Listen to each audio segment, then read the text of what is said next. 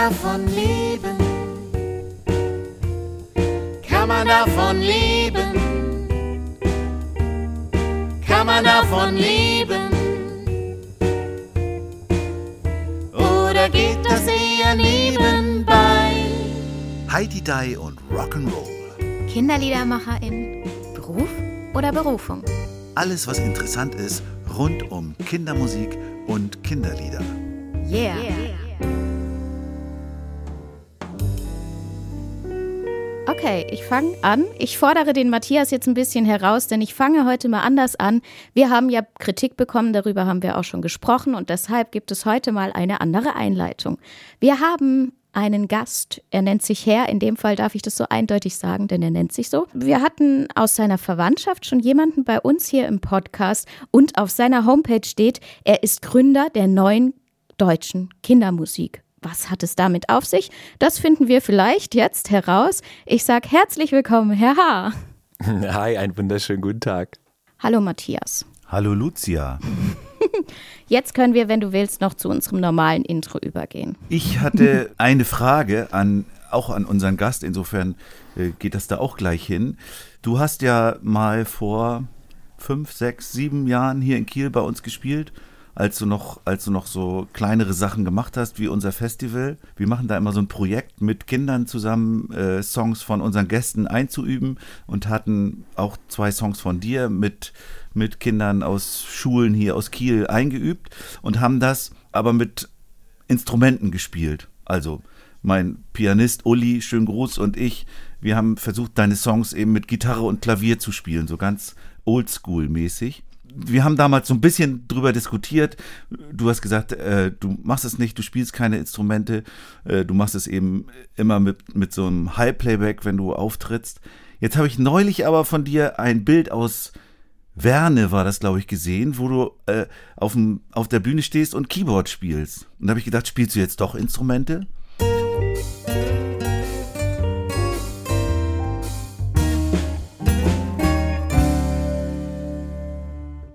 Ähm, ey, erstmal voll die, voll die schöne gedankliche Reise, genau. Ich war vor vielen, vielen Jahren ähm, bei euch und das war richtig toll. Und liebe Grüße bitte auch an Uli zurück.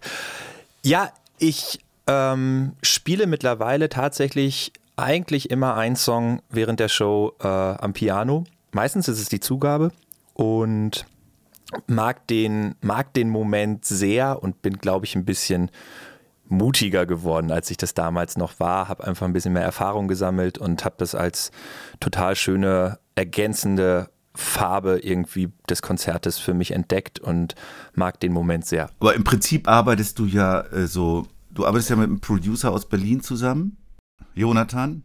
Genau, äh, Jonathan, äh, er, er, genau, er nennt sich äh, Herr W., wie es sich, wie, wie es sich natürlich irgendwie hier so pseudonymmäßig äh, nicht anders darstellen lassen kann. Und ich, wir machen seit Tag 1 zusammen ähm, das musikalische Projekt. Äh, Jona produziert, wir schreiben zusammen und auf der Bühne, um das nochmal eben abzuschließen, für, für die, die es noch nicht irgendwie äh, mitbekommen haben, genau, auf der Bühne ist es in der Regel eine Halbplayback-Show und äh, mittlerweile mit der ergänzenden Farbe äh, der Akustikversion. Fühlst du dich nicht gestresst durch Halbplaybacks? Also ich habe das mal versucht und ich habe dann gemerkt, dass die Aufnahme viel zu schnell ist, dass ich da gar nicht mitkomme. Also ich muss live spielen. Nee, mich, mich stresst es, mich stresst es nicht, aber ich habe auch einen, ich habe einen langen Weg gefunden, bis ich mir eine Form zurechtgebaut habe, ähm, wie ich damit gut umgehen kann. Und äh, ich arbeite mit vielen so Zwischeninstrumental-Loops, äh, auf denen ich dann irgendwie Interaktionssachen so lange mit, den, mit dem Publikum mache, bis ich das Gefühl habe, okay, wir sind, wir sind ready für den Song. Und äh, nee, dann ähm, stresst mich das eigentlich nicht, aber ich starte auch die Songs erst, wenn ich das Gefühl habe, äh, wir sind ready for Takeoff. Okay, und hast du dann also sind die Aufnahmen langsamer ein bisschen, als, als sie zum Beispiel auf der CD zu hören sind und hast du mehr Instrumentalteile noch zwischendrin, um auf dein Publikum während dem Lied einzugehen oder spielst du das dann am Stück durch? Es Nee, die, äh, die Sachen, ähm, die Live-Instrumentals sind tatsächlich unterscheiden sich von den, von den Studio-Versionen. Die sind ähm, anders aufgearbeitet, die sind zum Teil auch anders ein bisschen gemischt und gemastert. Ähm, damit es halt auf der Bühne auch ordentlich klatschen und, und, schepp, und scheppern kann. Und es gibt ähm, ich habe sie alle, also ich spiele die auch selber ein. Ich spiele sie in den Momenten ein, ähm, wo ich das Gefühl habe, jetzt geht es. Und ich habe sie auch alle in verschiedenen Versionen, in verschiedenen Längen, in verschiedenen Parts ähm, vor mir, sodass ich da relativ flexibel eingreifen kann. Nicht in der Flexibilität sicherlich, wenn du mit dem Instrument da bist, ähm, aber vielleicht auch nicht in dem Korsett, äh, wie du das empfindest. Und so habe ich eigentlich mir einen ganz guten Weg erarbeitet und äh, bin immer ultra aufgeregt, so wenn die ersten neuen Songs kommen und laufen lernen mit den Sachen auf der Bühne ist immer was ganz, ganz Spannendes, die Erfahrung zu sammeln. Okay, ich brauche den Part noch, der ist zu kurz, der ist zu lang. Äh, an den Tempi aber ändere ich eigentlich nichts. Ich mag gerne auch, ich mag gerne auch schnelle Sachen. Ähm, so und viele Produktionen sind ja auch vom Tempo jetzt nicht unbedingt langsame, langsame Songs. Äh, und das mag ich aber auch auf der Bühne. Ähm, so an den Tempi drehe ich eigentlich in den allerseltensten Fällen. Das heißt, du hast live da so einen so Instrumentenkasten an verschiedenen Parts, Loops, Stücken. Hast du das alles auf einer Loopstation oder wie machst du das? Nee, tatsächlich nicht auf einer Loopstation. Ähm, ich habe das zwischendurch mal probiert. Ähm, das hat auch Spaß gemacht für mich, aber ich habe das Gefühl gehabt, am Ende, je mehr Knöpfe ich drücke, desto mehr holt mich das vom Publikum weg, holt mich meine Aufmerksamkeit äh, davon weg und äh, keep it simple. Und ich nutze ein Tablet als Abspielgerät und da habe ich hm, wie erklärt man das am besten? Für, für, die, für die ältere Generation unter uns, äh, äh, äh, äh, man, kennt, man kennt noch TV Total, glaube ich, und Stefan, ja, Raab hatte, ja. Stefan Raab hatte halt auch echt immer so, ein, so, ein, so, ein, so eine Button-Library auf, auf, seinem, auf seinem rollbaren Schreibtisch. Und ich habe im Grunde so was ähnliches. Ich habe äh, eine Oberfläche, wo ohne Ende einfach die, die Instrumentals liegen und ich entscheide mich dann und äh, spiele ein bisschen schnelles Fingerballett, äh, was aber nicht so komplex ist wie Gitarre spielen oder sowas, sondern ich muss einfach nur relativ schnell sein und einigermaßen treffen und, und dann passiert in der App, also die, die App kann dann einiges so und, und fährt die Sachen ineinander über, macht Fates und etc. pp. Also, äh, Verrätst du den KollegInnen, was du für eine App da benutzt? Äh, klar, ähm, ich habe mehrere. Es gibt eine, die heißt Live Tracks, wenn man eher auf iTunes-Basis arbeitet. Es gibt eine, die heißt SoundQ, die ich auch ganz gerne benutze und noch äh, ungefähr 740 andere. ähm, aber die sind, glaube ich, für einen Einstieg auf jeden Fall, wenn man da noch nicht so viele Berührungspunkte mit hat, ganz gut, weil sie jetzt nicht zu komplex ähm, sind aber gibt auch am Ende noch gute Möglichkeiten, wenn du einen Rechner äh, integrierst, ähm, wie du zum Beispiel Ableton Live und Co. Ähm, mit einsetzen kannst und dann kannst du halt über ein Tablet einfach wie so ein Remote-Controller mhm. den nutzen und die, und die Sachen abspielen. Ähm, aber da braucht man sicherlich ein bisschen mehr ein bisschen mehr Übung und es braucht ein bisschen mehr Zeit, bis man, bis man das dann hinterher machen kann. Aber wie gesagt, da gibt es drei, drei Milliarden verschiedene äh, Sachen, äh, aber das wäre auf jeden Fall, glaube ich, von meiner Seite mal ein eine gute, eine gute Empfehlung für den Anfang. Und hast du dann, habe ich das richtig verstanden, du hast dann richtig sozusagen Übetracks. Wir üben jetzt eine bestimmte Bewegung zum Elefantentanz oder was ein und äh, da gibt es dann nur einen Track, wo, wo, wo du mit den Kindern dann was vorbereitest und dann kommt nachher der ganze Song oder wie kann man sich das vorstellen? Ja, so, so genau so ähnlich. Also ich habe arbeite ähm, ich liebe ja Mitmachkonzerte, also so mitmachen, der Mitmachfaktor äh, ist auf jeden Fall, bei jedem Song versuche ich irgendeine Interaktionsform äh, zu finden, sei es aus dem Tanzen heraus, sei es irgendwie irgendwas Musikalisches, ähm, äh, sei es ganz andere verrückte wilde Sachen. Und im Grunde zwischen den, zwischen den Songs laufen Instrumental-Loops und auf den Loops versuche ich so langsam mir die Rampe zu bauen, bis wir ready für den nächsten Song sind und, äh, und den dann miteinander abzufeiern. Ja, cool. Mit den Füßen stampfen. Stufe 2. Schüttel deinen Ranzen. Stufe 3. Arme in die Luft. Doofe Idee. Nicht so ein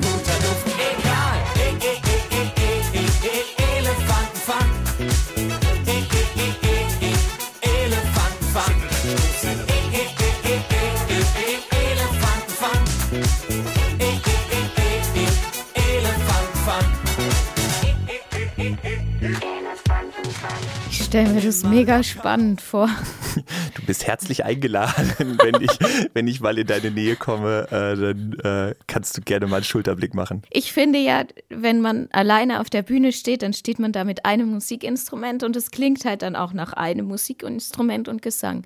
Das ist je nach Ort passend, aber es gibt eben auch die Momente, wo man das Gefühl hat, jetzt wäre wär mehr besser. Und dann sind solche Sachen ja eigentlich ideal. Und ich habe die aber bisher immer auf die Seite geschoben, weil ich gedacht habe, ich, ich traue mich da nicht dran. Was ist, wenn es nicht funktioniert? Und eben bei einer Fortbildung hatte ich mal versucht, ein Lied mit, mit Originalplayback umzusetzen und habe dann gemerkt, nee, das ist viel zu schnell, das kann ich so gar nicht machen. und äh, ja, deswegen finde ich es sehr spannend.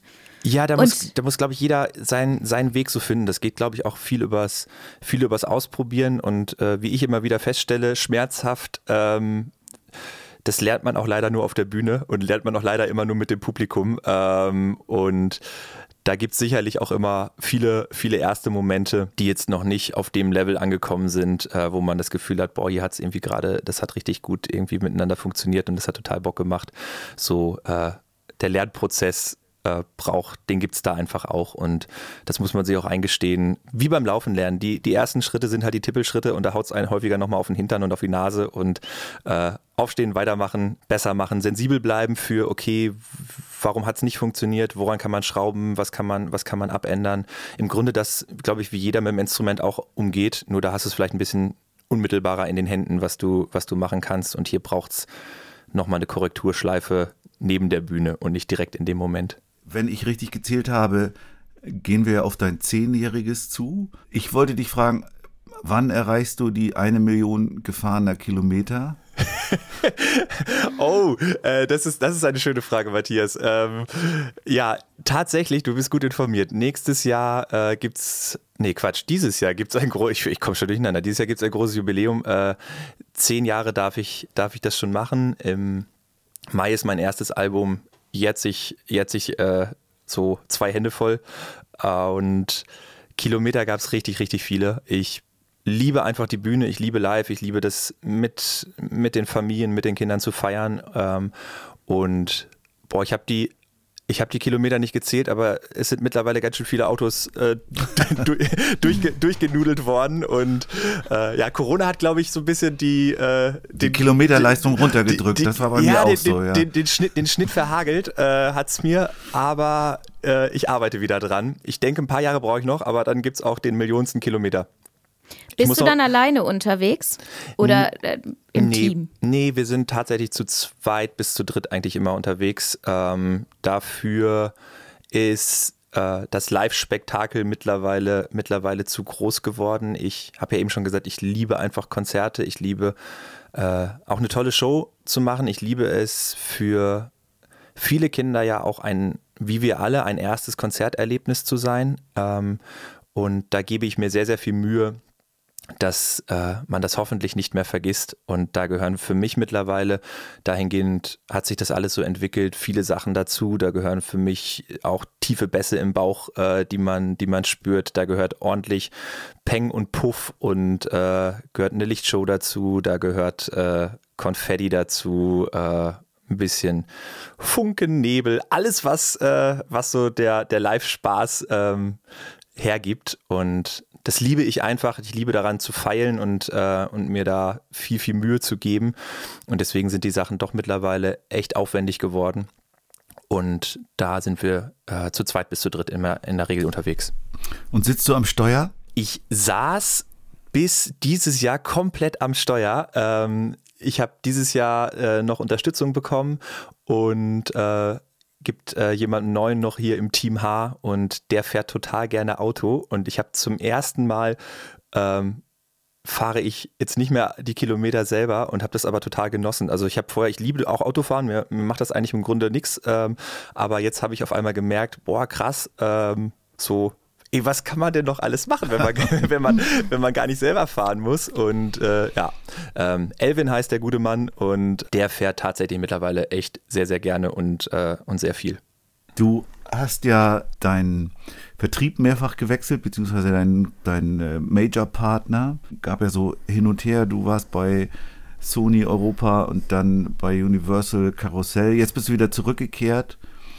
Und dann habe ich zwischendurch was gelesen, was mich ein bisschen, wo ich nochmal nachhaken wollte. Da hast du, schreibst du über dich, noch nie gab es so viele Momente, in denen der Kopf so tief im Sand steckte, in denen es so sehr gehakt und geklemmt hat und ich ehrlicherweise viel zu oft nicht wusste, wie und wohin die Reise weitergehen wird. Klingt nach ein bisschen Selbstzweifel und Fragen, die mich interessieren würden. Ah ja, oh, ey, puh, das schaudert mich jetzt hier gerade äh, selbst ein bisschen, äh, das Zitat. Ja, äh, in der Tat, das müsste aus 2020, glaube ich, gewesen sein, ähm, wenn, ich, wenn ich mich richtig erinnere, oder aus 2021. Die Pandemie hat ja alle aus dem, aus dem Kunst-Kulturbereich definitiv auf jeden Fall auch erwischt. Also ich meine, sie hat ja alle Menschen erwischt, aber äh, sagen wir mal, unseren beruflichen Teil, äh, den hat es auf jeden Fall erwischt. Und äh, ja, ich habe mir, hatte mir viele, viele, viele Fragen in der Zeit gestellt. So, ich lebe auch zu einem großen Teil von, von Live und wenn das Live-Geschäft natürlich nicht mehr funktioniert, ist es einerseits blutet es mir das Herz, aber auch die Fragen, okay, wie lange kann man das wirtschaftlich aushalten?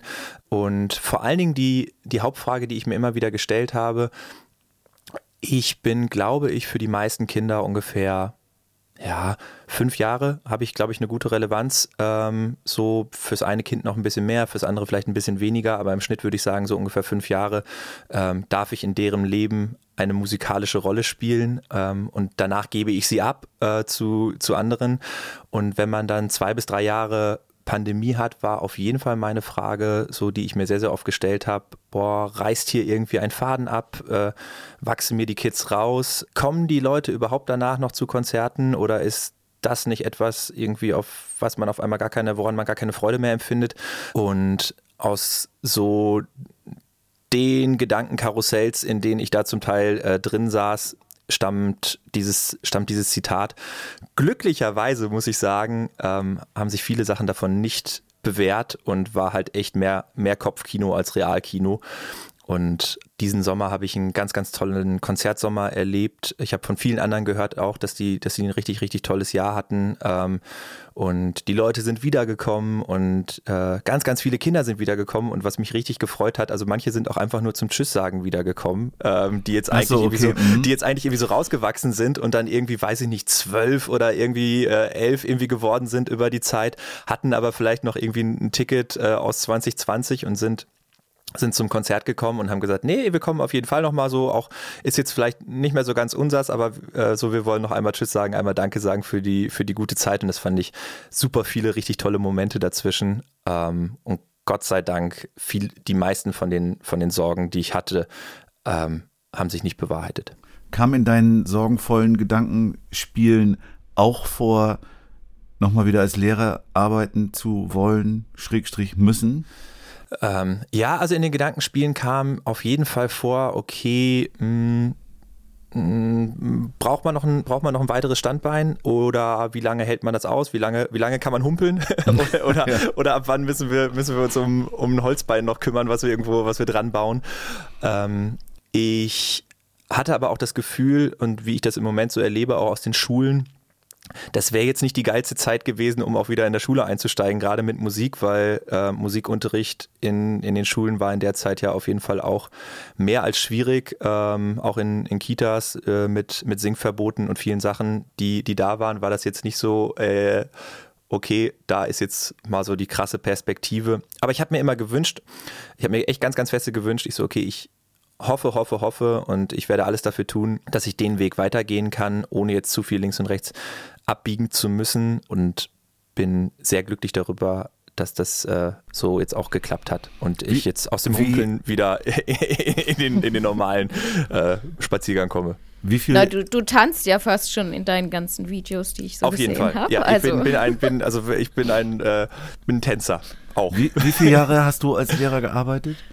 Ich habe zwei Jahre mein Referendariat gemacht und in den zwei Jahren als, äh, als Referendar gearbeitet und habe dann zum Ende des Referendariates meinen Lehrer an ja, an die Tafel gehangen und an, an die Schultür vorne. Ans Whiteboard müsste man ja heute sagen. Ja, also Whiteboard, Smartboard. genau, genau, an Smartboard und habe in den zwei Jahren bin ich ja überhaupt erst auf die Idee gekommen, okay, obwohl ich ja definitiv eine von, von Hause aus sowohl eine genetische als auch eine familiäre und äh, überhaupt eine komplette Nähe zu dem ganzen Segment hatte, habe ich aber lange Zeit äh, jetzt irgendwie nicht unbedingt auf dem Schirm gehabt, okay, da könnte auch mal mein Weg hergehen. Und es brauchte eigentlich echt wirklich so die, die zwei Jahre Referendariat. Ich war in der Grundschule. Ähm, es brauchte so die jeden Tag mit 200 Kids irgendwie umgeben sein und mit denen Musik machen. Und das brauchte es für mich noch, bis es eigentlich so Klick gemacht hat und gesagt hat, okay, ich würde das gerne auch mal probieren, ähm, wie, wie mein Weg aussehen könnte. Warst du denn. Und dein Weg sieht ja ganz anders aus als der deines Vaters. Also Ab, genau, absolut. Also, das war mir und das war aber auch Papa irgendwie wichtig, als, als ich dann irgendwann mal so losgetippelt bin. Ich wollte gerne die Eigenständigkeit ähm, in, in meinen eigenen Sachen haben. Ich wollte nicht der Sohn von sein und Papa wollte aber auch nicht die ganze Zeit der Papa von sein. Und deswegen habe ich mir da echt Zeit gelassen am Anfang zu gucken, okay, mh, hm, wie kann das wirklich meins werden und wie, äh, wie kann man aus den Wurzeln, die man hat, das Beste rausholen und äh, ja, und trotzdem am Ende so ein eigenes Gesicht kriegen. Trotzdem spürt man ja, finde ich, bei deinem Schaffen, bei deinem Werk, dass da irgendwo auch ein Lehrer drin steckt. Mir fällt jetzt zum Beispiel ein Song ein wie Mein Körper.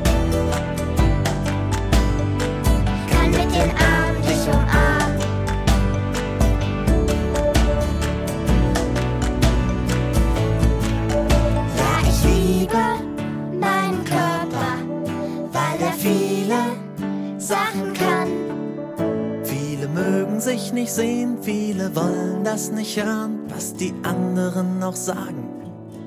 Ich hab meinen Körper gern. Oder eins heißt, glaube ich, 26 Buchstaben oder so, wo ich denke, das sind eigentlich so pädagogische Themen. Und das, äh, eins meiner Lieblingsthemen hier im Podcast ist ja auch mal die Frage, inwieweit lassen sich diese beiden Stränge eigentlich vereinen? Also ne, wir machen immer die eine Strömung aus, das sind mehr so die pädagogischen Kinderlieder, die die Lehrerinnen und die Erzieherinnen mit ihren Kindern in der Schule auch nachsingen und selber spielen können und umsetzen und mit Orff-Instrumenten und wie auch immer. Und das andere ist mehr so diese Entertainment-Schiene, die äh, Konzerte macht mit 12.000 Zuschauern und alle feiern gemeinsam und sowas. Und es gibt Leute, die das sehr voneinander trennen möchten. Und ich habe bei dir das Gefühl, dass du auch versuchst, beides zu vereinen, sagen wir mal so. Ist das so oder täusche ich mich? Ah, spannende Frage. Habe ich, glaube ich, noch nie so richtig drüber nachgedacht. Ich glaube, die Sachen und die Songs, die du angesprochen hast, sind sicherlich irgendwie, ich habe das ja auch mal studiert, ich habe äh, hab ja auch echt ein paar Jahre meines Lebens irgendwie damit, damit verbracht und das ist einfach ein Teil von mir. Ähm, und dass der sich auch irgendwo da zeigt, ist, glaube ich, irgendwie total, total nachvollziehbar. Ich mache mir ehrlicherweise, glaube ich, gar nicht so richtig krassen Kopf darum, sondern möchte eigentlich eher einen schönen Song schreiben. Und wenn ich die Idee habe, und natürlich ist der Weg von, von Kindern ja auch in, in den Lebensphasen sehr pädagogisch begleitet. Also so Kindergarten, Schule, ähm, wenn die, wenn man älter wird, hat man, glaube ich, nicht mehr diesen großen pädagogischen Einfluss und so den pädagogischen Rahmen, in dem man sich einfach auch so bewegt. Und da gibt es einfach, glaube ich, hin und wieder mal ein paar Themen, wenn die aufploppen und wenn, äh, wenn ich das Gefühl habe, ey, das, das ist eine schöne Idee und da könnte man was zu machen, dann lass das doch einfach mal, lass das doch einfach mal probieren. Ansonsten habe ich mir da ehrlicherweise noch gar nicht zu viele Gedanken drüber gemacht. Mein Bauchgefühl würde mir aber sagen, ich glaube, die Schnittmenge ist eher klein. Äh, oder obwohl kleiner. du ja, obwohl du ja, ja. jetzt gerade ein Album gemacht hast mit klassischen Kinderliedern. Wir haben ja neulich mit äh, Reinhard, deinem Vater, darüber diskutiert, ob durch uns KinderliedermacherInnen dieses traditionelle Liedgut in den Schulen und Kitas zu sehr in den Hintergrund gedrängt wird. Und er sagte, glaube ich, damals, das ist eigentlich nicht unsere Aufgabe, sondern das ist die Aufgabe der PädagogInnen vor Ort, das zu klären oder das, das auch in einem gesunden Maß einzusetzen. Jetzt hast du aber ein Album gemacht, beginnt mit Friedrich Fahle und endend mit Johannes Brahms, traditionellen Kinderliedern. Da steckt doch auch, ja, was steckt dahinter? Da steckt eigentlich eine, eine total schöne Geschichte, glaube ich, dahinter. Um auf das, um auf das Zitat von eben nochmal zurückzukommen, ähm, mit, mit den vielleicht doch etwas dunkleren Gedanken, die ich mal irgendwie so in den letzten Jahren hatte, ähm, ist aber in den letzten Jahren etwas ganz, ganz Tolles passiert. Ähm, ich bin zum ersten Mal Papa geworden und habe darüber tatsächlich äh, nochmal für mich einen neuen Zugang zu dem traditionellen Kindersongs und zu ganz, ganz vielen Kinderliedern bekommen und ähm, habe nochmal irgendwie für mich auch eine ganz andere. Die kam dann durch die Kita oder was auf dich nee, zu? Durch, durch, durch, nee, nee, durch, durch meinen eigenen Sohn. Also ich bin Papa geworden Ja. und äh, Und dann, aber wie- woher hattest du die? Die hattest du Genau. noch im Und wie, Repertoire? und wie, nee, äh, und wie so jeder, glaube ich, der, äh, der Mama oder Papa wird, äh, hatte ich halt voll Bock, auch irgendwie musikalisch was zu machen und so. Und habe zum Beispiel selber gemerkt, dass viele von meinen Sachen, wo ich schon gedacht habe, okay, das war damals so wo ich gedacht habe, ey, das ist für die ganz, ganz, ganz, ganz klein und habe einfach gemerkt, ey, so krass, so mein, meine Lupe und mein Raster, meine Lupe konnte gar nicht so klein, so klein zoomen, wie man das machen muss, wenn die am Anfang auf der Welt sind. So, äh, aber ich hatte halt voll Bock, was zu machen und bin da einfach da nochmal eingestiegen und habe mich mal so quer da durchgehört, was es irgendwie so alles gibt und habe darüber eigentlich über das Papa-Sein nochmal den Zugang zu den traditionellen Kindersongs gefunden und habe dann was gemacht, ähm, was eigentlich total untypisch ist. Äh, das ist halt auch ein Album geworden, was glaube ich, für sich alleine auch steht, äh, was ähm, eine, eine ganz, ganz große Eigenständigkeit hat und auch nur in Teilen mit dem vergleichbar ist, glaube ich, was ich, was ich vorher gemacht habe. Ähm, aber ich habe dann in ganz vielen Songs entdeckt, so, also A, manche waren mir zu kurz. Ich habe mich die ganze Zeit gefragt, warum hat denn das eine Lied überhaupt kein Refrain oder irgendwie so, ne? Also so über, über solche Sachen bin ich gestolpert. Das ist mir aufgefallen, genau. Du hast oft ein Refrain hinzugefügt. Genau. So, Äh, ich komme komm halt weiteren aus so einer. Genau, ich komme halt echt aus so einer, aus so einem, aus so einem Mucke-Verständnis. Also irgendwie, es braucht, es braucht ein Refrain, es muss, äh, muss klatschen ir- irgendwann so, ne? Ähm, und ja, das habe ich nicht entdeckt, bin auch sicherlich über ein paar Zeilen gestolpert, ähm, so, wo ich gedacht habe, ich so, oh, ich glaube, das, ich glaube, das würde ich einfach anders erzählen, wenn, wenn ich das erzählen würde. Und bin so irgendwie immer weiter, immer weiter eingestiegen ähm, und ja, habe mich dann irgendwie so, so reingefuchst und am Ende ist halt ein Album rausgekommen, Kinderlieder umgedacht und neu gemacht, ähm, wo mein Anspruch war eigentlich jedem, wir haben uns zwölf Songs gepickt, jedem dieser zwölf Songs eine weitere Farbe hinzuzufügen. Also ich wollte sie nicht entstellen, ich wollte definitiv sie erkennbar lassen, dass es das Lied, was es, was es ist und wollte es einfach nur versuchen, mal auf meine Art und Weise zu machen. Und muss ehrlicherweise sagen, sowohl Jonathan als auch mir ähm, ist, wir haben das nicht aus dem Ärmel geschüttelt. Ähm, und wir haben festgestellt, dass wir, glaube ich, viel, viel besser sind und, und oder beziehungsweise wir uns das viel leichter fällt, wenn wir einfach ein weißes Blatt vor uns haben und wir können das komplett vollmalen mit allen unseren Lieblingsstiften und mit allen unseren Lieblingsfarben. Und das fühlte sich permanent eher so ein bisschen an, immer wie Malen nach Zahlen. So, da gab es halt schon viel auf dem Blatt, was, was vorgegeben war. Und es war halt so viel, viel mehr, okay, wo kann man was wie verändern, was muss man aber auch da lassen, damit man das halt irgendwie nicht entkernt. Und das war eine ganz andere Arbeitsweise und da haben wir echt auch ein bisschen für gebraucht, um das halt hinterher dann auch auf so ein Level zu bringen, dass man sagen kann, okay, so veröffentlichen wir das jetzt. An einer Stelle musste ich lachen auf dem Album. Da merkt man vielleicht auch den Respekt, den äh, ihr dabei davor hattet, vor den Songs. Da gibt es am Ende des Songs so eine vorweggenommene Zuschauerreaktion. Also das ist dieses Lied Grün, Grün, Grün sind alle meine Kleider und dann hört es, ist das Lied eigentlich zu Ende und dann kommt so ein Telefonklingeln und dann ruft jemand an und sagt, Bond ist aber keine Farbe. Und, und, und äh, habt ihr da so ein bisschen äh, vermutete ZuhörerInnen-Reaktionen vorweggenommen?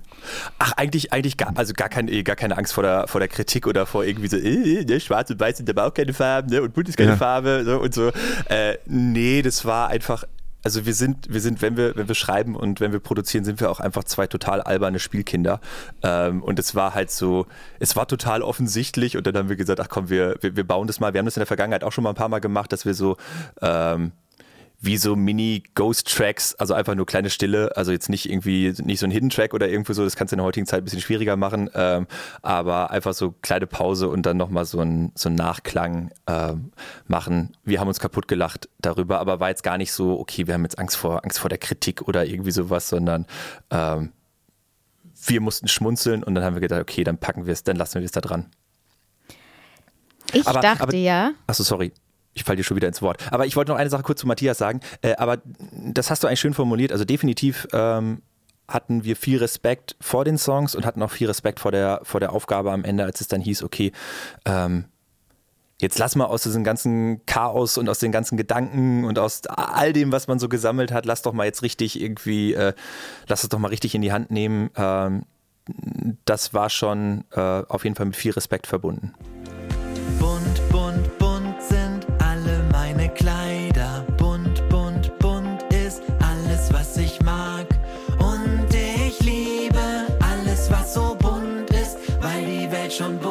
war, bevor es mich gab.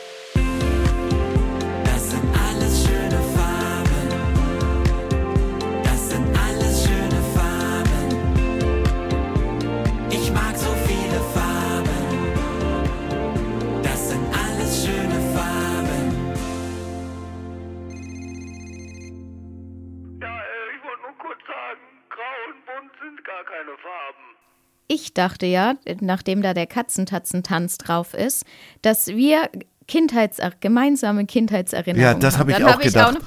und dann habe ich nachgeschaut und habe gesehen, hey, du bist nur zwei Jahre älter als ich. Das stimmt wahrscheinlich. Und jetzt erzählst du ja was ganz anderes. Aber ich bin gespannt, wo denn deine musikalische Reise herkommt. Ist es okay für dich, Matthias, wenn wir weiterziehen? Das hast du wunderbar elegant übergeleitet. Dann sollten wir uns jetzt mal mit den Lebensliedern von Simon beschäftigen und so mehr über seine persönliche beziehungsweise vor allen Dingen musikalische Entwicklung erfahren.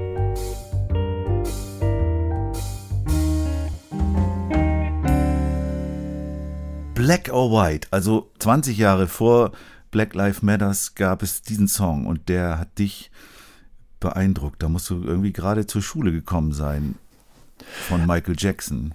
Ja, absolut. Äh, ich war, glaube ich, so äh, Grundschulalter, Ende Kindergarten, irgendwie, ich glaube, es war so um die, um die 90er Jahre. Also hier 91 so, soll der angeblich Okay. erschienen sein. Ja, dann, dann, haut, dann haut es ganz gut hin. Ja. Aber vielleicht, bevor ich, bevor ich jetzt äh, zu dem Song einsteige, ich muss das nur einmal loswerden, aber es muss wahrscheinlich jeder loswerden. Äh, das ist halt echt eine Lebensaufgabe, fünf, fünf Lebenslieder ähm, hier zu picken und vielleicht nur so zum Verständnis, ich weiß nicht, wie, wie das andere Kollegen oder so das gemacht haben. Ähm, ich habe am Ende versucht, ich hatte halt eine Riesenliste ähm, und die Songs, die ich jetzt ausgewählt habe, sind einfach repräsentativ für eine gewisse Lebensphase eigentlich musikalisch. Also dass man das vielleicht einfach nur mal einmal so einmal so checkt. Ähm, ich hätte, glaube ich, an jeder Stelle auch noch ein paar andere Songs schreiben können. Okay, so das als äh, Ouvertüre zu, zu, meinen, zu meinen fünf Lebensliedern. Schön, dass es dir auch so geht wie uns allen. Wunderbar. Wir, wir sitzen alle im gleichen, im gleichen kleinen Paddelboot. Ne? Ähm, also, äh, Michael Jackson, Black or White. Äh, in meinem Kopf gibt es eine ganz, ganz krasse Erinnerung. Es war Silvester und irgendwie der Song muss gerade rausgekommen sein und Mama und Papa hatten damals noch die äh, CD, wie man das da gemacht hat, äh, gekauft. Und wir haben zu Hause so als Familie so eine kleine Silvesterparty gemacht, also meine Eltern, meine Schwester und ich.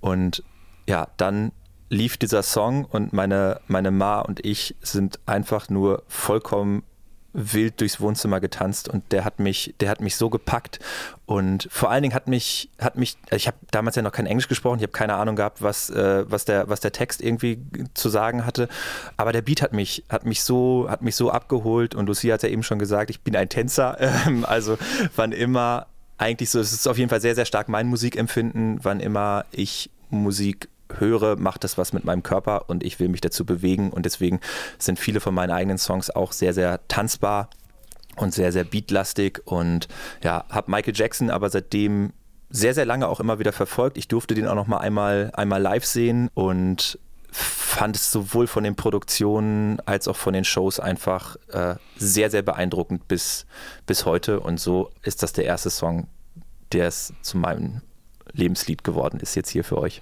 Ja, dann hören wir doch mal, welcher Groove Simon als kleines Kind gepackt hat.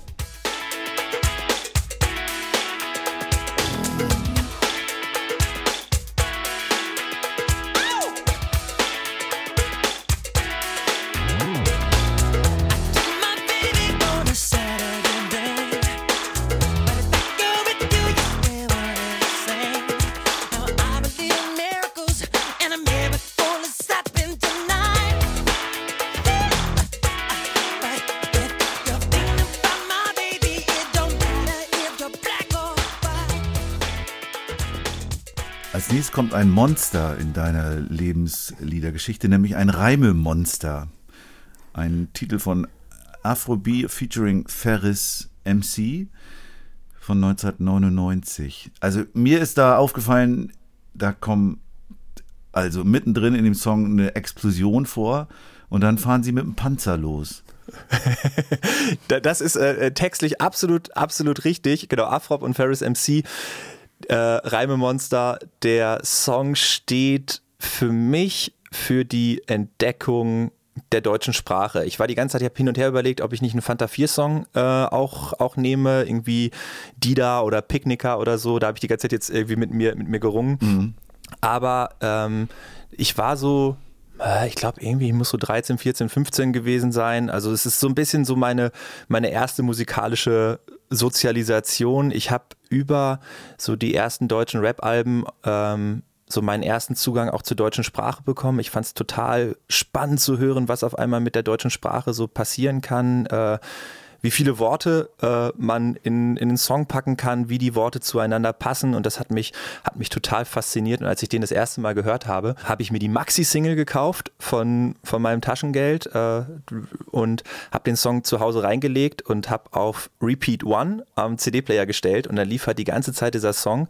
Und ich habe den sogar. Das waren dann aber Maxi-Single als CD. Als CD, genau. Keine, als CD. keine, für mich sind Maxi-Singles also, Vinyl, immer ne? noch so nee. Vinyl. Nein, nein, genau. Ich bin, bin 90er-Kind, äh, also da gab es CDs äh, überwiegend. Also da, genau, du bist 90er-Kind, da gab es CDs, aber auf deiner Homepage, da wollte ich auch nochmal einhaken, da hast du verschiedene Bilder, wo du irgendwelche Kassettenrekorder ja. äh, nutzt. Einmal so einen kleinen My First Sony oder was und einmal so einen, so einen großen Ghetto Blaster, auch so ein Kassettending. Da wollte ja. ich fragen, ob du eigentlich ich, auch ein Kassettenkind ja, bist. Bin ich äh, noch komplett. Ähm, also so die, die ganzen ersten musikalischen Sachen war Kassette, die ganz viele Hörspiele äh, auf Kassette gehört, ähm, die ersten musikalischen Sachen, die ich gehört habe, auch auf Kassette. Ich hatte auch immer einen, einen Kassettenspieler und habe den auch lange, lange bewahrt und habe sogar tatsächlich auch noch aus dem Radio aufgenommen. Ich beherrsche auch noch den, den Bleistift-Spultrick und, äh, und kann, kann Bandsalat wieder aufrollen und nee, also schon,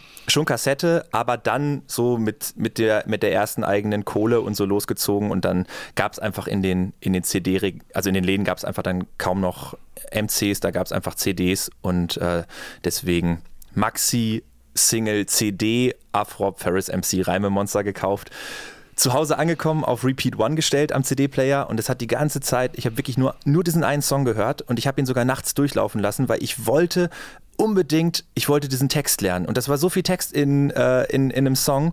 Und dann habe ich mir gedacht, okay, ey, der muss nachts auch durchlaufen. Ähm, und dann bin ich am anderen Morgen aufgestanden und dann konnte ich den irgendwann und ich kann den bis heute, du kannst mich nachts wecken und ich kann dir von Afrop und Ferris MC Reime Monster äh, runterrappen. genau, Aber deswegen hat es der auf meine, auf meine Lebensliste äh, geschafft von, von Songs und es ist so meine, steht für so meine erste, glaube ich, wirkliche eigene Berührung mit Mucke. Aber der hat ja so ein bisschen auch diese äh, Rap-Hip-Hop-Haltung, so ein bisschen dicke Hose, hier kommen wir jetzt und wir machen den tierischen Groove und sowas habt ihr noch nie gehört und äh, sowas machen Hip-Hopper. das, das findet man aber eigentlich in Herrn H. so gar nicht, oder? Ähm, nein, das ist, das ist schon halt irgendwie das ist schon Part of the Hip-Hop-Game, ne? Irgendwie, ja. ähm, das ist aber eine Facette, die ich jetzt gar nicht so toll finde. Also ich finde zum Beispiel auch Sammy Deluxe, finde ich vom Flow her und von dem, was er mit der Sprache macht, einen unfassbar tollen, äh, auch deutschen Rapper. Allerdings ist Sammy Deluxe halt auch Mr. Deluxe und äh, erzählt halt dann äh, auch gerne, wie gut und wie Deluxe das halt alles ist. Und das sind immer so Punkte, wo ich sage, okay, das ist inhaltlich einfach nicht meins. Ähm, das ist jetzt nicht der Grund, warum ich das auswählen würde, aber ich feiere das trotzdem total, wie, wie Sammy mit, mit Sprache und mit, äh, und mit seinem Flow umgeht. Na, und den Bums hast du definitiv übernommen in deinen Liedern. Auf jeden Fall. Ich habe mich bemüht. Dann hören wir auch mal in das Reimemonster rein.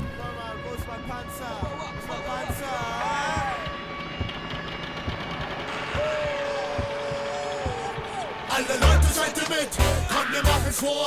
Alle können es sehen, super von Hardcore. Letzte Nacht fuhr wieder einen Panzer. Es war noch Rum und Ferris,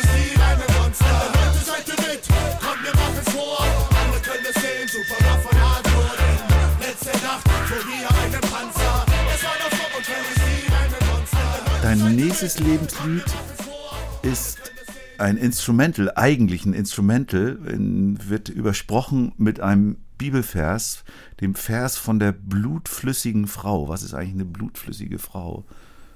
Kannst du das, weißt du Da das? bin ich, da bin ich raus. Da müssen wir Papa, glaube ich, fragen. Der, der, der, kann, der kann uns das beantworten. Ich müsste meinen Telefonjoker nutzen.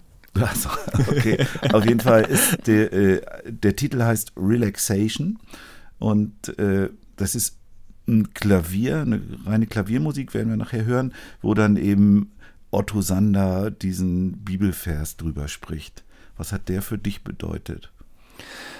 Relaxation steht eigentlich für die Bedeutung der Musik von Papa in meinem Leben. Ich war auf der Suche nach, nach einem Song, den ich irgendwie hier auswählen kann. Also seit ich ein, seit ich ein Zwerg bin, ähm, so bei uns zu Hause gab es immer Musik. Papa hat immer ganz, ganz viel Klavier gespielt und wir hatten ein Tonstudio zu Hause. Papa hat mich auch als, äh, als Mini-Mensch irgendwie direkt mal vors, vors Mic gepackt und da gibt es auch allererste Aufnahmen von mir und Papas Musik hat mich definitiv äh, ganz, ganz stark geprägt, auch an, an vielen Stellen und deswegen wollte ich der hier unbedingt ein, ein Lebenslied auch mitgeben. Und der Aber Song da, seine ja. Songs spielst du eigentlich nicht. Ne? Wir haben neulich beim Podcast mit, mit Reinhard diesen Song Alles hängt mit allem zusammen Ja. besprochen und gehört. Da bist du ja mit dabei. Ja. Aber sonst spielst du seine Songs nicht, oder? Äh, bei mir auf den Konzerten und so. Ja. Ähm, nee, auf meinen Konzerten gibt es äh, gibt's meine Songs und auf Papas Konzerten gibt es Papas Songs. Ähm, nee, also ich habe äh, für, für einige Sachen von, von Papa habe ich, da haben wir schon zusammengearbeitet, da habe ich ihm Texte und so geschrieben und gibt einiges, wo sich, wo sich die Wege immer mal wieder kreuzen. Aber ähm, nee, jetzt auf der, auf der Bühne, manchmal haben wir auch schon Konzerte zusammengespielt. Ähm, da performe ich dann auch Papas Songs mit oder so, aber ich äh, mache jetzt nicht solo die Songs von ihm. Das, das nicht. Also zumindest nochmal, um auf Relaxation Ja. zurückzukommen. Ich verbinde mit dem Song ganz, ganz, ganz, ganz viel. Ich bin, glaube ich, einer der faulsten Schüler gewesen früher, die man sich so vorstellen könnte, was Instrumentallernen und Instrumentalunterricht und all sowas äh, angeht. Meine Eltern waren hoch motiviert. Äh, der, Junge, der Junge soll die beste äh, musikalische Ausbildung kriegen, die es halt irgendwie nur so geben kann.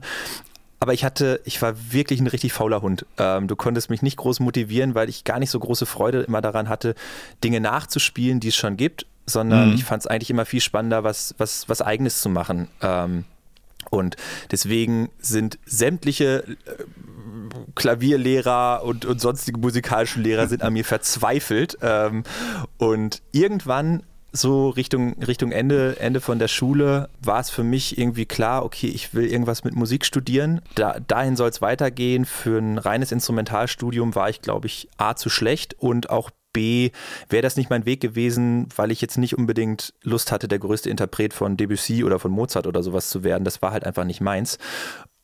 Also ich war der, war wirklich, alle, alle Lehrer haben mit mir echt graue Haare gekriegt und man kriegte mich nicht groß motiviert, äh, da was zu machen. Und dann Ende von der Schule war halt klar, okay, irgendwas mit Musik soll es werden, Instrumentalstudium, nee, das nicht. Und dann habe ich auf Lehramt studiert und habe mich tatsächlich durch eine Aufnahmeprüfung gequält. Und das war halt richtig Arbeit für mich. Ich bin damals zu meiner alten äh, Klavierlehrerin äh, gegangen und so und habe angestellt, habe mich vor die Tür gestellt. Ich so Ding Dong, äh, so hier bin ich und jetzt will ich. Und dann hat sie die Hände über den Kopf zusammengeschlagen. Simon, du!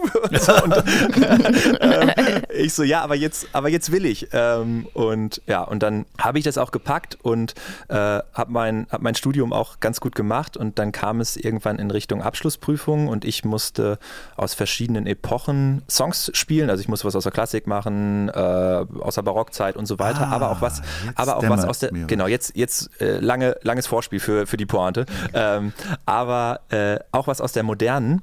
Und dann habe ich mir diesen Song vom Papa gepickt ähm, und habe ihn weiter komponiert und habe ihn äh, so weitererzählt, wie ich ihn weitererzählen würde. Und deswegen ähm, bedeutet mir der einerseits ganz, ganz viel. Also der Part jetzt mit dem, mit dem Bibelvers, den gibt es halt auch rein einfach als, als Ach so, Instrumentalsong. okay. Genau, also Papa hat den ursprünglich mal so komponiert, da gab es auch noch keine gesprochenen Bibelstellen drüber. Und ich glaube, den gibt es auch bei Spotify als reine Instrumentalversion. Ähm, musst du mal gucken unter Spirit of My Soul, sonst schicke ich dir das nochmal nach. Und genau, und dann habe ich diesen Song in meiner Abschlussprüfung ähm, so weitererzählt, wie ich ihn erzählen würde und habe versucht, einfach so die größte Hommage äh, an meinen Papa damit auszudrücken. Das ist ja schön. Dann äh, werde ich versuchen, die reine Musik zu finden und Genau, und ansonsten kannst du die andere aber auch nehmen.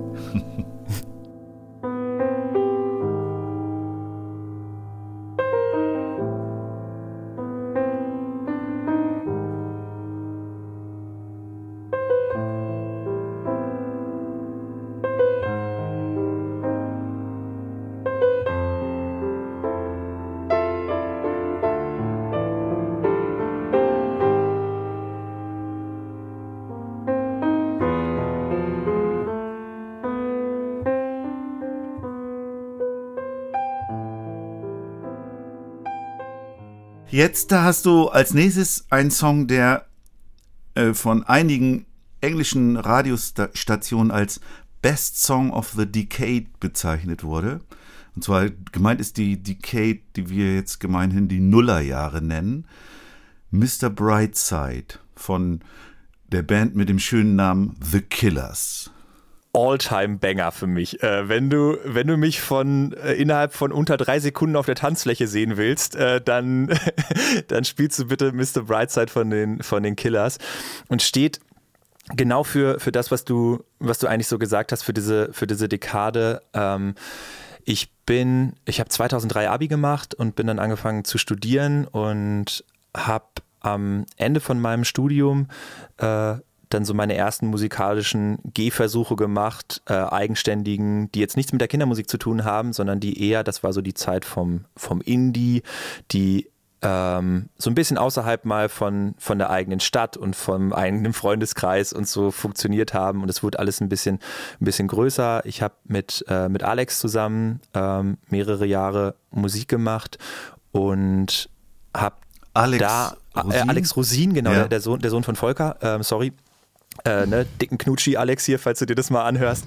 Und ähm, hab das sehr, sehr genossen, hab da für mich ganz, ganz viel gelernt über die Bühne, hab ganz viel gelernt ähm, so über auch Disziplin, auch über Konzertdisziplin, äh, weil wir haben auch super, super viele Konzerte gespielt und der Song steht einfach genau für, für, für diese Sachen. Wir haben, ich habe da die ersten, zusammen mit Alex, wir haben die ersten Songs mal auf Englisch irgendwie probiert, wir haben eine eigene Platte irgendwie produziert zusammen, äh, unsere ersten Touren organisiert und das einfach noch viel, viel mehr so für mich entdeckt und meine, meine ganzen ersten Gehversuche, inklusive aller Fehler, die man halt so am Anfang macht, wenn, wenn man so gar nicht so viel Ahnung hat, gemacht und, und gesammelt und dafür steht einfach äh, dieser, dieser Song.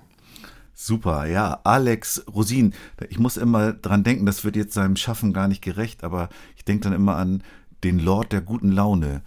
Der mal irgendwie so, Das war früher mal auf der Didakta, ne, auf der, Ja, auf der ja, Bildungsmesse. Äh, so, da haben sich ja immer ganz, ganz regelmäßig alle unsere Wege gekreuzt und das war Ja. auch immer total schön. Ich weiß gar nicht, gibt es das aktuell noch? Oder ist das mit jetzt auch irgendwie schwieriger geworden durch Pandemie Also die? Didakta gibt es ja, die, die, noch, genau, aber das ob es ich das. Wegekreuzen noch gibt, Aber weiß nee, da gab es immer auch so eine, es gab halt immer eine, eine, eine Bühne, wo ganz, ganz viele Kolleginnen und Kollegen ähm, so kleine halben Stunden Sets gespielt haben und wo es ein, Genau, also ein buntes wir- Durcheinander einfach gab. wir machen ja mittlerweile vom Netzwerk Kindermusik diese Bühne und machen sie dies Jahr auch wieder. Ja. Und da wird auch Earth Choir Kids vorgestellt Ah, von Papa, ja cool. Ja. Wo, ist, wo ist denn die Didakta? In Stuttgart. In äh, Stuttgart. Stuggy Town, okay.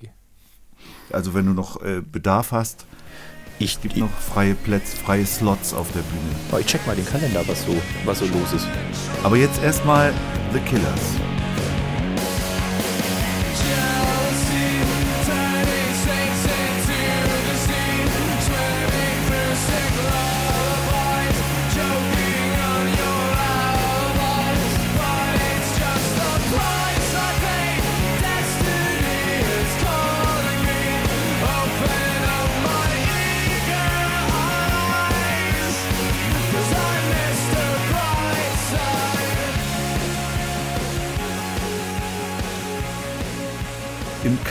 Wird Ordnung geboren, am Ende beginnt was von vorn, Energie geht niemals verloren. Das ist ein Zitat aus dem Song Niemals verloren von Schwarzlicht. Also das stammt aus dem Jahr 2020 und meiner Recherche nach verbirgt sich dahinter jener Herr W., über den wir schon gesprochen haben. Bestens recherchiert, Matthias. Dicke, dicker Schulterklopfer hier nochmal an der Stelle. Äh, ganz genau. Ähm, Schwarzlicht ist eines der Projekte von, von Jonathan. Ähm, und da hat er 2020 so eine EP veröffentlicht. Und der Song steht für mich stellvertretend für auch eine ganz, ganz, ganz, ganz wichtige Lebensphase, ähm, einfach das Musikmachen mit, mit Jonathan zusammen.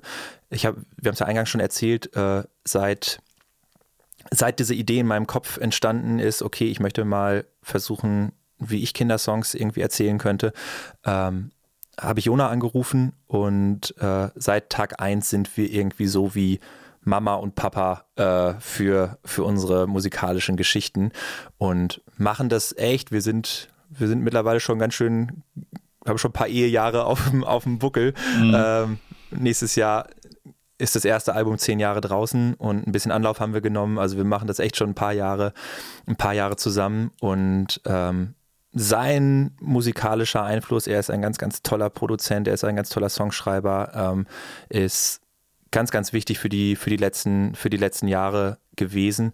Und bei dem Song Niemals verloren, das ist eigentlich ganz witzig, der Refrain beschreibt eigentlich ganz gut unsere Arbeitsweise, wie, äh, wie, wie wir. Im Chaos, wie, wie, Im Chaos wird Ordnung geboren. Ja, ganz genau, ganz genau so, äh, wie, wie, wir, wie wir da rangehen, äh, nämlich tatsächlich über Try and Error. Ähm, also probieren. Und das Einzige, was sich verändert hat, also es fühlt sich wirklich immer noch so an, ähm, wir machen eigentlich immer so Sessions, ähm, entweder bei ihm in Berlin oder bei mir. Und dann schreiben wir irgendwie eine Woche, mal auch zwei Wochen oder so und machen einfach nur Musik zusammen. Und wir freuen uns, wie so die immer noch, das ist das gleiche Gefühl, glaube ich, was ich hatte, als ich fünf Jahre alt war und ich äh, habe auf meinem Autoteppich in meinem Kinderzimmer mit meinen, bin mit meinen Autos da rumgeflitzt ähm, und habe mir irgendwie einen Freund eingeladen und wir haben da zusammen, haben da zusammen gespielt. Und genau das gleiche Gefühl ist es, ist es eigentlich immer noch, wenn, wenn Jona und ich aufeinandertreffen. So, äh, da, da kommen irgendwie zwei richtig gute Freunde und äh, die treffen sich äh, zum Spielen. Nur wir spielen jetzt halt nicht mehr mit Autos, sondern wir spielen mit Worten, Tönen und Instrumenten. Und äh, der Einfluss von ihm, also ohne Jonathan, gäbe es halt auch Herr H., glaube ich, nicht in der Art und Weise. Wie gesagt, äh, ich beschreibe es immer am liebsten wie Mama und Papa. Und äh, die Arbeitsweise äh, im Chaos wird Ordnung geboren, äh, trifft es wirklich ganz gut. Wir probieren einfach total gerne aus. Wir sind riesengroße Spielkinder. Wir äh, äh, sind total gut da drin, Sachen auch über den Haufen zu schmeißen. Ähm, und wir sind auch Weltmeister da drin, äh, irgendwas eigentlich in unser Navi einzutippen, wo wir hinwollen und vorher ungefähr siebenmal abzubiegen und, äh, und am Ende ganz woanders zu landen. Und wie gesagt, deswegen habe ich, den, hab ich den Song gepickt. Das hat ja eine kleine Geschichte, das Picken. Du hast ja schon über vorhin deine Qual geschildert, den richtigen Song rauszufinden. und hast hier von dieser EP auch vorher einen anderen Song gehabt. Ja. Äh, Mir geht's gut, heißt der, glaube ja. ich. Und ich kannte das Schwarzlicht vorher nicht, aber ich habe es mir jetzt auch angehört. Wenn man das Ganze hört, gibt es dann, sind das zwei Songs, die ich mal so, die eher so eine positive Ausstrahlung haben. Mhm. Während es gibt so ein Fritz-Interview mit, mit Jonathan, wo genau die anderen Songs rausgepickt werden. Es gibt einen Song über seinen Schulkollegen, der sich mit 18 umgebracht hat. Und es gibt einen Song über den ersten Lockdown, wo er so durch Berlin gefahren ist und diese Einsamkeit sozusagen mit einem Song gefilmt hat. Die wurden da ausgewählt, du hast äh, diese ausgewählt. Und warum hast du den jetzt noch gewechselt? Ich, ich habe den, hab den noch ähm, gewechselt. Also ich habe mich grundsätzlich eher für die mh, hm, positiveren Songs äh, entschieden, weil ich gedacht habe, okay, wir machen hier einen Kindermusik-Podcast und äh, ich habe auch, ich mag auch Tiefgründigkeit und auf dem Album mag ich auch gerne auch mal äh, vielleicht ein ein sperrigeres Thema oder ein traurigeres Thema irgendwie ansprechen.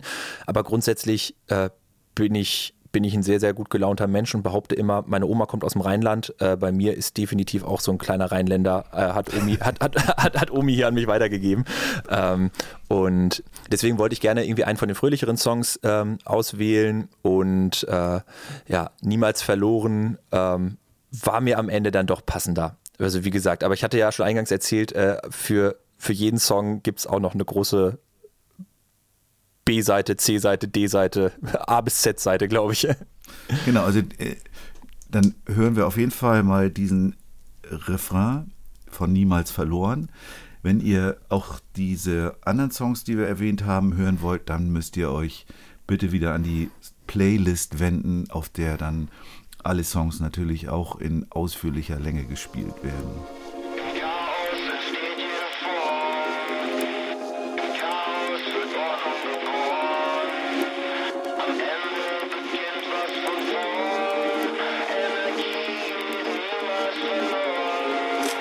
Im Chaos entsteht jede Form. Im Chaos wird Ordnung geboren. Am Ende beginnt was von vorn. Energie geht niemals verloren. Aber es ist halt, es ist halt, es ist halt auch echt eine Chaosliste, ne? Also als ich mir das angeguckt habe, ähm, so, so richtig einen roten Faden erkennt man nicht. Ähm, aber, Aber doch, aber schon irgendwie so, das ist ja Nee, also, relativ äh, ein- gut an deinem Leben genau, entlang genau, an- gehangelt. ge- ge- entlang gehangelt, aber so musikalisch ist es halt echt breit, ne? Aber es ist am Ende so, ich habe es halt irgendwie so gedacht, als ich mir so angeguckt habe, ist okay, das ist aber am Ende eigentlich wahrscheinlich genauso ein wunderschönes Chaos, wie ich auf meinen Alben eigentlich auch immer zeige. Ähm, so, ich packe ja auch gerne irgendeinen Rap-Beat äh, neben, neben eine Funknummer und äh, neben irgendwie ein, ein Abtempo äh, Elektro-Track oder sowas. Also äh, ja, aber ich fand es irgendwie war viel, also ähm, im Grunde eigentlich vielen, vielen Dank äh, mit der Konfrontation und viel, vielen Dank äh, so auch mit dem, dass ich hier mich mal festnageln musste auf, äh, auf fünf. Das war äh, echt mal eine, eine gute Aufgabe, auch wenn sie wirklich, wirklich schwierig war. Dann konfrontieren wir dich jetzt nochmal mit dem Heidi Die und Rock'n'Roll Fragebogen.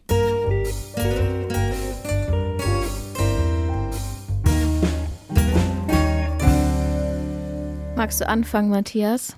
Ich fange an. Okay, danke.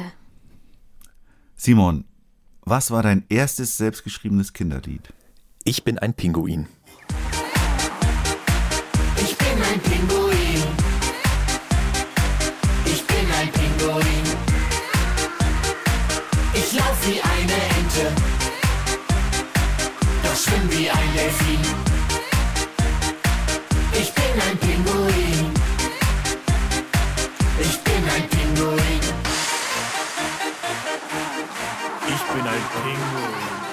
Was erwartest du dir vom Kinderliedkongress im Oktober 23? Ich habe, glaube ich, so gar keine Erwartung. Ich habe das erst total spät äh, mitgeschnitten, dass der überhaupt wieder stattfindet. Darüber habe ich mich überhaupt erstmal gefreut. Auf dem letzten, der ist aber schon viele, viele Jahre her, da war ich, glaube ich, so lange? Ach, krass. Also 2013 war der letzte. Ja, da war ich einmal ganz zu Anfang als, äh, als Besucher und fand es äh, einen, einen total lustigen, bunten Haufen äh, und ähm, ja, habe mich total gefreut, dass der überhaupt wieder stattfindet. Aber Erwartungen habe ich jetzt selber gar keine. Aber wir sagen jetzt mal an dieser Stelle aus gegebenem Anlass, dass der vom 27. bis zum 29. Oktober 2023 in Hamburg in der Jugendmusikschule stattfindet. Mit, mit vielen tollen Workshops und Events. Das kann man auch schon dazu sagen. Du bekommst 100.000 Euro. Was würdest du damit machen? Oh, boah, das wäre schön. Ähm, äh, ich würde ich würd Gutes tun, äh, glaube ich. Ähm, mir selbst in Form von, glaube ich, ein paar Corona-Löcher stopfen, äh, die es noch, äh, die es noch zu stopfen gibt. Ähm, aber wird mit dem, wird mit dem Geld äh, mir auch ein paar Sachen suchen, die ich unterstützen und die ich supporten kann. Ähm, und habe ein paar Sachen, wo ich versuche, mich auch regelmäßig zu engagieren und äh, ja, wird grundsätzlich Gutes tun. Anderen und mir selbst. Bisschen unkonkret, ne? Aber lassen wir so stehen. Ja, es ist doch eine gute Antwort. Über welches Thema, das du noch nicht bearbeitet hast, würdest du gerne mal ein Lied schreiben? Auch, oh, ist auch eine gute Frage. Ich schreibe gerade an am neuen Album. Also es soll ein, es wird ein neues HH-Album geben und deswegen im Moment schreibe ich, glaube ich, mir alles von der von der Seele, äh, was es was es gibt und picke mir alles. Können wir, können wir uns nach dem Album nochmal treffen und ihr fragt mich und ihr, und ihr, und ihr, und ihr fragt mich und ihr fragt mich die Frage nochmal. Also es ist, dann musst du dieses Album vor dem drei, äh, Oktober 23 fertig haben, weil da hört dieser Podcast zumindest in der Form mit Matthias und mir auf. ich werde mich anstrengen. Sieht aber gut aus, dass wir, dass wir, dass wir das, dass wir das vorher schaffen, aber dann, dann, Okay. dann äh, liefer, liefer ich das auf jeden Fall nochmal nach. Wir lüften hier schon alle Also liebe Geheimnisse. Herr H-Fans, das neue Album wird auf jeden Fall vor dem Oktober 23 erscheinen. Es sei, es sei denn, ich, äh, ich verfahre mich wieder hundertmal. Aber, aber ich habe ja gesagt, weniger, weniger Error mittlerweile. Also ich äh, bin guter Dinge. Was bedeutet das Netzwerk Kindermusik für dich? so wie ich es verstehe, ich bin nicht Mitglied von, äh, von dem Netzwerk Kindermusik. Äh, ich verstehe es als einen Zusammenschluss von vielen Menschen, die Musik für, für Kinder, die Musik für Familien machen, die sich gegenseitig unterstützen, die, glaube ich, vielen anderen immer ein, ein offenes Ohr leihen, wenn, wenn Fragen kommen, wenn man nicht weiter weiß, äh, die sich aber auch versuchen, glaube ich, gegenseitig so in, in ihrer Region zu unterstützen und ein Zusammenschluss, der, glaube ich, versucht auch ein Stück weit an, in der Öffentlichkeit äh, sich immer wieder stark zu machen für das Thema Kindermusik. Welchem Genre würdest du dich zuordnen? Mit der Frage hatte ich mich ganz am Anfang selber konfrontiert, als ich, als ich angefangen habe. Und irgendwie hatte ich das Gefühl, das, was wir da machen, beziehungsweise die Plattenfirma hatte auch das Gefühl, dass was wir da machen irgendwie passt nicht so richtig in die Schubladen, die es bis jetzt gibt. Es ist halt nicht, es ist nicht unbedingt Singer-Songwriter-mäßig, ähm, es ist aber auch kein Elektro-DJ-Act, es ist irgendwie so, es, es passte nicht so richtig irgendwo rein. Und dann haben wir am Ende gesagt, okay, dann bauen wir uns unsere eigene kleine Kiste, wenn man, wenn man eine, wenn man eine Schublade und ein Genre machen will, dann bauen wir uns einfach unsere eigene bunte Kiste und haben für uns den Stempel neue deutsche Kindermusik ähm, da drauf gepackt und da drauf, äh, da reingeritzt am Ende. Und es ist in Anlehnung sicherlich an Neue Deutsche Welle. Ähm, so, das hat ein bisschen was mit, mit der musikalischen Empfindung zu tun. Sowohl Jonathan als auch ich mögen viele Sounds und Ästhetiken so aus den 80er Jahren. Ähm, und in Anlehnung an diese Neue Deutsche Welle mh, als Begrifflichkeit haben wir daraus äh, neue deutsche Kindermusik einfach für uns gemacht und äh, im weitesten Sinne würde ich aber sagen, wenn du, wenn du die Schublade richtig weit aufziehen willst, ist es wahrscheinlich am Ende einfach auch Popmusik. Äh, Das erklärt jetzt meine Einleitung zu dir, weil auf deiner Homepage ja steht, dass du Gründer der neuen deutschen Kindermusik bist. Genau, so haben wir, es. haben wir das auch, haben wir das jetzt Ja. auch am- be beantwortet, ganz, äh, ganz, ganz intuitiv. Ja, also auf der, auf der Suche irgendwie ähm, so, ich, ich für mich glaube ich hätte das am Ende wahrscheinlich gar nicht so, so sehr gebraucht, dass man da jetzt unbedingt so krass einen, einen Stempel drauf macht am, ähm, aber es ist gerade auch für die, für die, für die Labels und so und auch für die Vermarktung nach außen ja häufig ein bisschen einfacher, wenn es ein bisschen griffiger ist. Ähm, und ja, und so kam es, so kam es am Ende dazu. Eine unerwartete Verwerfung im Raumzeitkontinuum ermöglicht es dir, mit dem jungen, etwa 20-jährigen Simon Horn zu sprechen und ihm Tipps zu geben. Was würdest du ihm raten? Äh, ich ich glaube, ich, glaub, ich würde mir erstmal sagen, geh mal zum Friseur. Äh, ähm, ich, sah, ich, sah, ich sah da echt wild aus äh, in, der, in der Zeit. Und ich glaube, wenn, wenn ich mich jetzt selber fragen würde, so nach dem Motto, boah, hast du mal irgendwie, äh, hast du mal einen Tipp? Also die, die Frage zieht ja wahrscheinlich eher auf so beruflich, irgendwie auf, auf so die, den beruflichen Werdegang so ein bisschen ab, ne? Ähm, ich glaube, ich würde einfach sagen, so, mach das, was du machst, mit ganz, ganz viel Liebe, mit ganz viel Hingabe, mach es, versuch es so gut zu machen, wie du es, wie du es, wie du es kannst. Ähm, und vor allen Dingen so bleib dran, also sei, sei ausdauernd. Und auch wenn du das Gefühl hast, die ganzen Puzzlestücke irgendwie deiner Talente und sowas passen irgendwie gar nicht zusammen, ähm, habe ich für mich irgendwann entdeckt. Irgendwann kam dieser Moment, wo sich viele Dinge zusammengefügt haben, wo ich das Gefühl hatte, ey, das hat voll Sinn gemacht, dass ich das früher gemacht habe, obwohl ich immer das Gefühl hatte, das bringt mir halt irgendwie gar nichts oder das ist halt irgendwie voll sperrig. Irgendwie das, dieses eine Talent äh, liegt da halt so rum, aber irgendwie außer mir erfreut es gar keinen ähm, und hatte irgendwann den Moment, wo ich so das Gefühl hatte, boah, hier fügen sich irgendwie diese Puzzlestücke zusammen ähm, und dafür muss man einfach, glaube ich, an manchen Stellen lang genug dranbleiben und, äh, und die Sachen immer vom Herzen aus aus sich heraus sprudeln lassen. Was ist deine wichtigste Fähigkeit, die dich in die Lage versetzt, Kinderlieder zu schreiben? Oh, noch, so eine, noch so eine Kracherfrage. Boah. ähm, ich glaube, es ich glaube, es ist, ich, ist das, ob das Wort jetzt richtig ist, weiß ich nicht, aber ich liefere auf jeden Fall, glaube ich, die richtige Erklärung dazu. Ähm, ich würde sagen, ein Stück Ernsthaftigkeit. Also Ernsthaftigkeit im Sinne von, ich nehme die Kinder und die Familien sehr, sehr ernst. Äh, so, ich mache mir sehr viele Gedanken, ich höre denen sehr, sehr gut zu und ich versuche auch dann, wenn, wenn wir uns musikalisch daran setzen, ähm, das auf einem bestmöglichen Level am Ende darzustellen. Das ist mir, das ist mir ganz wichtig, bis hin halt zu dem Erlebnis eines Konzertes. Ähm, aber jetzt nicht Ernsthaftigkeit im Sinne von, von verbittert oder von, von nur ernsten Themen, sondern eigentlich so mit einer, mit einer richtig derben Prise Unsinn und Albernheit gemischt. Ähm, so, aber das, was ich mache, ist, ist mir einfach sehr, sehr wichtig und äh, ich, ich respektiere ähm, auch die kleinen Menschen, glaube ich, sehr in, in der Lebensphase, in der sie sind und freue mich und bin sehr, sehr dankbar darüber, dass ich ein Stück ihres Lebensweges mit ihnen gehen darf. Ähm, und das führe ich mir ganz, ganz oft immer wieder vor Augen. Ja, das ist doch toll, ne, dass wir das können. Ja. Also, und auch noch Geld dafür kriegen. Auch das noch, ne? Also. Wie, wie, wie, wie cool ist das denn? Du bist mit einer Zeitmaschine in die Vergangenheit gereist, denn du bist eingeladen zur Party bei den Cashs. Es sind viele Größen aus der Popwelt dort, unter anderem Michael Jackson, Afro Ferris MC, Reinhard Horn, The Killers, Schwarzlicht im Hause Cash ist es üblich, sich als Neuling mit einem Lied den Eintritt zu verdienen. Vor dem gemeinsamen Essen bittet Johnny Cash dich deshalb, eines deiner Lieder vorzutragen. Welches spielst du? Boah, gleich, gleich habt ihr mich auseinandergenommen. Ähm, ähm, ich glaube, ich würde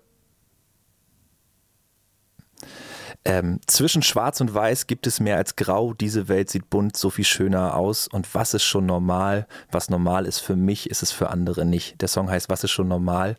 Und ich glaube, wenn die Leute da wären, würde ich den Song spielen. Hey, ist das nicht auch eine Zeile, die in diesem Grün, Grün, Grün sind alle meine Kleider vorkommt? Auch genau, auch da haben wir, deswegen haben wir Schwarz ja. und Weiß äh, ja. äh, die, die Farbpalette für uns dahingehend, ja. dahingehend irgendwie äh, erweitert. Und es ist ein, ein Song, der kurz nachdem Ihr erinnert euch bestimmt, es gab mal ein Fußballspiel in Paris und das war ein, Bomben, ein Bombenattentat. Und es war gerade so die Zeit, wo so ganz viel Rumorte zwischen Pegida, Anfänge von AfD und äh, wo es so super schwierig war, alles, was andersartig war, ähm, hat irgendwie auf einmal in meiner Wahrnehmung von vielen Leuten so eine, so eine Ablehnung bekommen. Und bei mir ist es eigentlich genau immer andersrum. Also alle Sachen, die anders sind, finde ich erstmal per se total spannend und neugierig und bin da, bin da ganz, ganz interessiert daran. Und ich wollte darüber einen, einen Song schreiben und dieser Andersartigkeit ähm, einfach meine, meine Farbe und meine Facette mitzugeben und fand es in der Diskussion auch häufig irgendwie so schwierig, äh, worum geht es denn eigentlich, ob einer irgendwie größer, kleiner, dicker, dünner, reicher, ärmer an den einen Gott oder an gar keinen Gott glaubt oder die eine Hautfarbe oder die andere Hautfarbe hatte. Ähm, das spielt für mich überhaupt keine Rolle und das habe ich in, versucht in diesen, in diesen Song zu packen, um das so als kleinen Anstoß mit äh, in, die, in die Gedankenwelt von den Familien zu bringen. Zwischen Schwarz und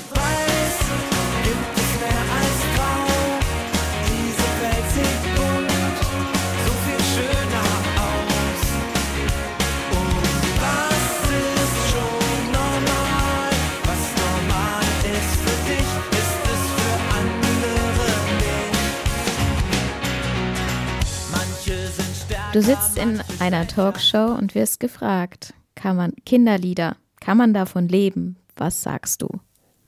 Wenn die Frage auf äh, den, den finanziellen Lebensunterhalt ähm, anspielt, dann gibt es, glaube ich, einige Kolleginnen und Kollegen, die davon leben können und andere, die aber nicht davon leben können. Ähm, ich persönlich kann von Anfang an davon leben. Ähm, das war mir, das war mir ganz wichtig, dass ich versuche, möglichst all meine Zeit irgendwie äh, da reinzugießen und all meine Talente und all meine Energie ähm, da reinzupacken und ähm, hatte gehofft, dass es, dass es reicht. Es gab sicherlich auch Monate, wo es ein bisschen, wo es ein bisschen enger war.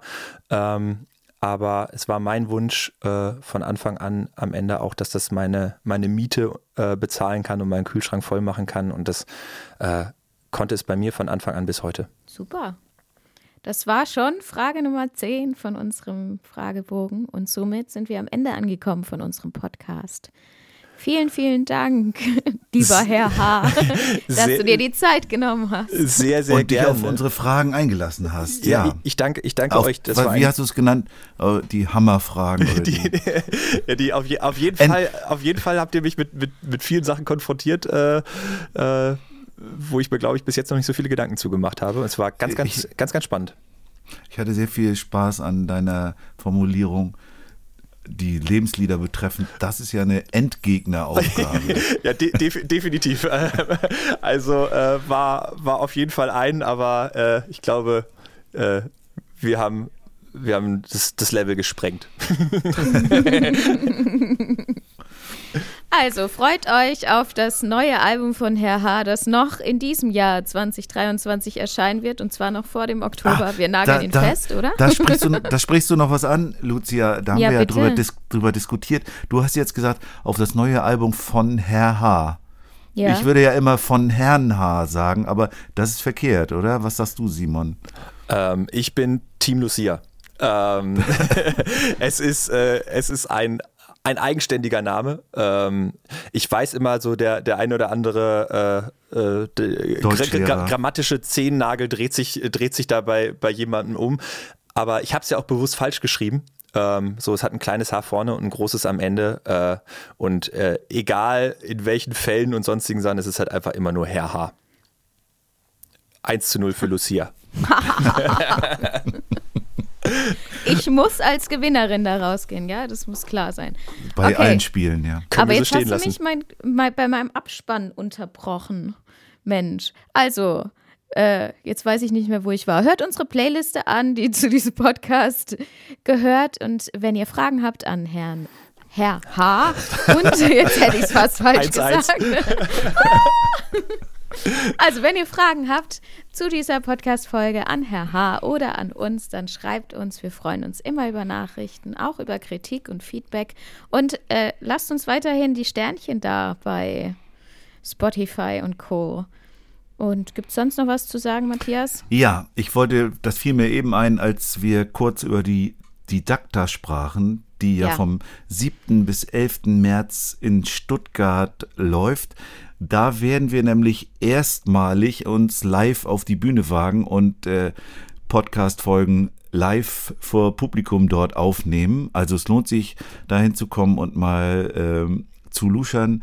Wenn ihr uns mal live in Action sehen wollt, dann kommt zu diesem zu dieser Messe, wo wir eben auch als Netzwerk Kindermusik die ganze Bühne gestalten.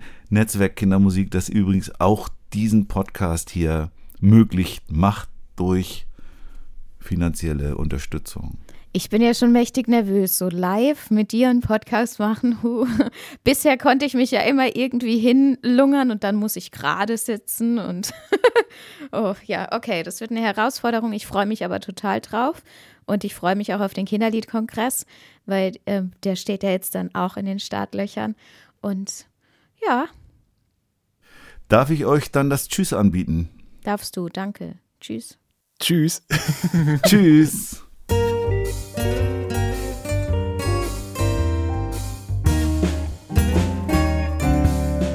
Kann man davon leben? Kann man davon leben? Kann man davon leben? Oder geht das eher neben?